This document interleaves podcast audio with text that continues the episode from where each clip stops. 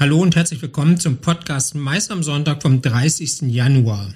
In dieser Woche fiel uns insbesondere auf, dass sich die Agenturen recht umtriebig auf die anstehende Kurzsaison für die Zeit nach dem Abklingen von Omikron und der nächsten Herbstwelle vorbereiten, sich die Veranstaltungswirtschaft immer weiter organisiert und die Suche nach neuen Mitarbeitern für die Unternehmen dieser Branche offenbar immer schwieriger wird.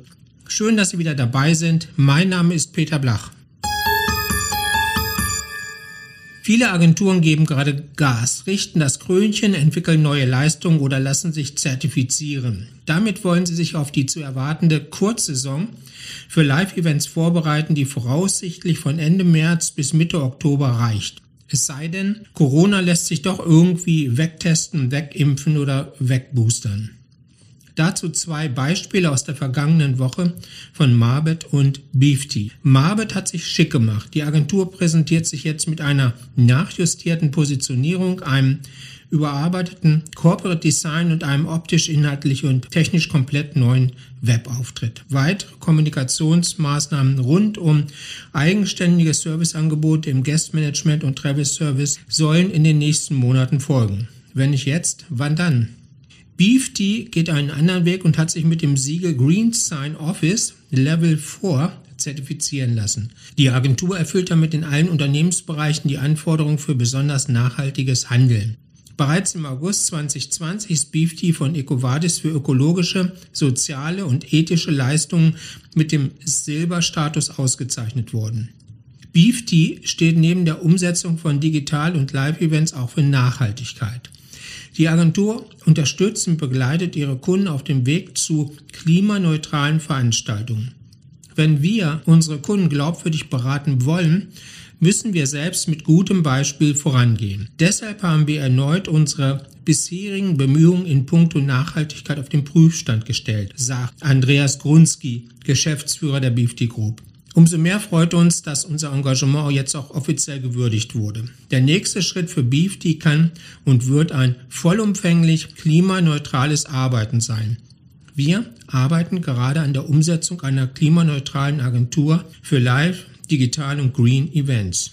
Das ist richtig und wichtig. Anerkennendes Schulterklopfen für Andreas Grunski und sein Team.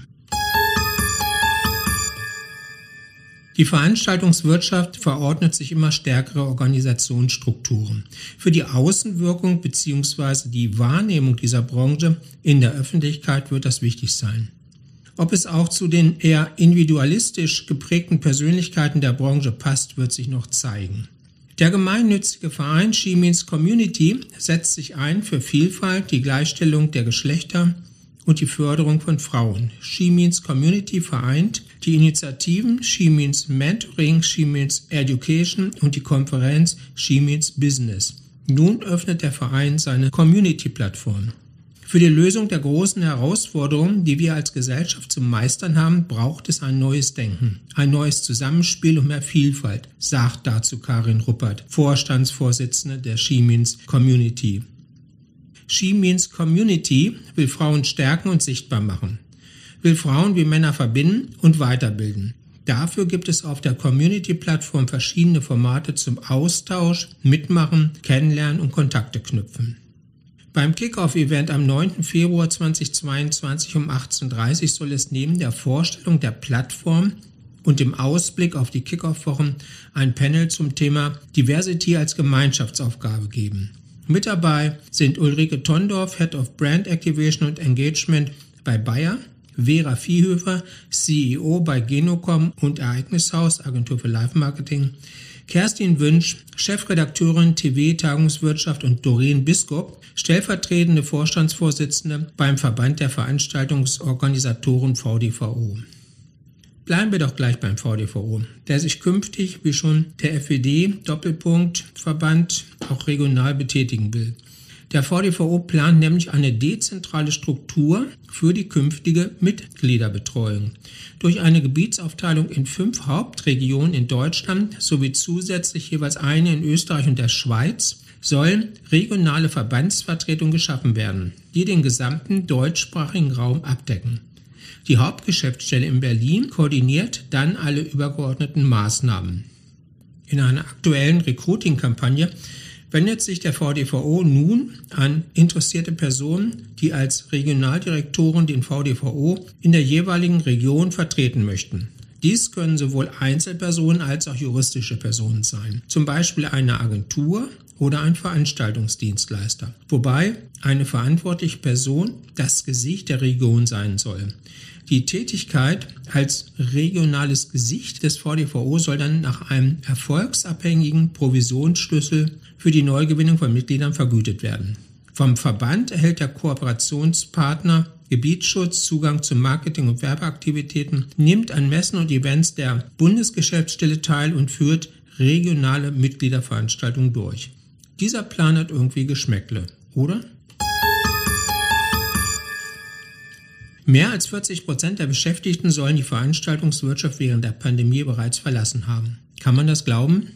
Die Zahl erscheint fast unwirklich. Und doch ist wohl was dran. Quer über alle Segmente wird gerade fieberhaft nach Verstärkung gesucht. Oft vergeblich. Interessanterweise ist diese Entwicklung auch nicht auf die Veranstaltungswirtschaft beschränkt, aber hier besonders ausgeprägt. Auf der anderen Seite ist laut einer Veröffentlichung in der Welt am Sonntag gerade fast jeder zweite Beschäftigte in Deutschland aufgeschlossen für einen neuen Job. Immerhin bestehen die besten Erfolgsaussichten seit Jahrzehnten und gute Chancen, dass sich der Schritt auch finanziell lohnt, so die Welt am Sonntag. Das wird bestätigt von den Online-Karriereplattformen Stepstone und LinkedIn, die über 50 Prozent mehr Suchanfragen von Wechselwilligen verzeichnen konnten. In der Veranstaltungswirtschaft gibt es Kurzarbeit und Veranstaltungsabsagen auf der einen Seite und Mitarbeitermangel auf der anderen Seite. Wie sich das erklären lässt, wollten wir im Gespräch mit Marco Scheele, Dennis Winschuh und Cora Liebig von der Agentur Evented wissen. Mehr dazu in der aktuellen Ausgabe des Blachreport. Unisono waren sie der Ansicht, dass Arbeitgeber jetzt einfach mehr bieten müssen, um sich im Wettbewerb um die besten neuen Kollegen durchsetzen zu können oder die bestehenden Mitarbeiter im Boot zu halten.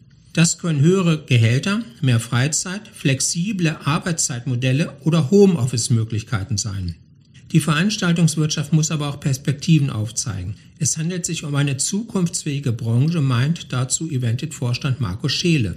Das stimmt, bringt aber momentan nicht in allen Segmenten Butter aufs Brot. Und solange sich das nicht wieder ändert, wird es zumindest für die vielen Freelancer schwer, den Lebensunterhalt zu sichern.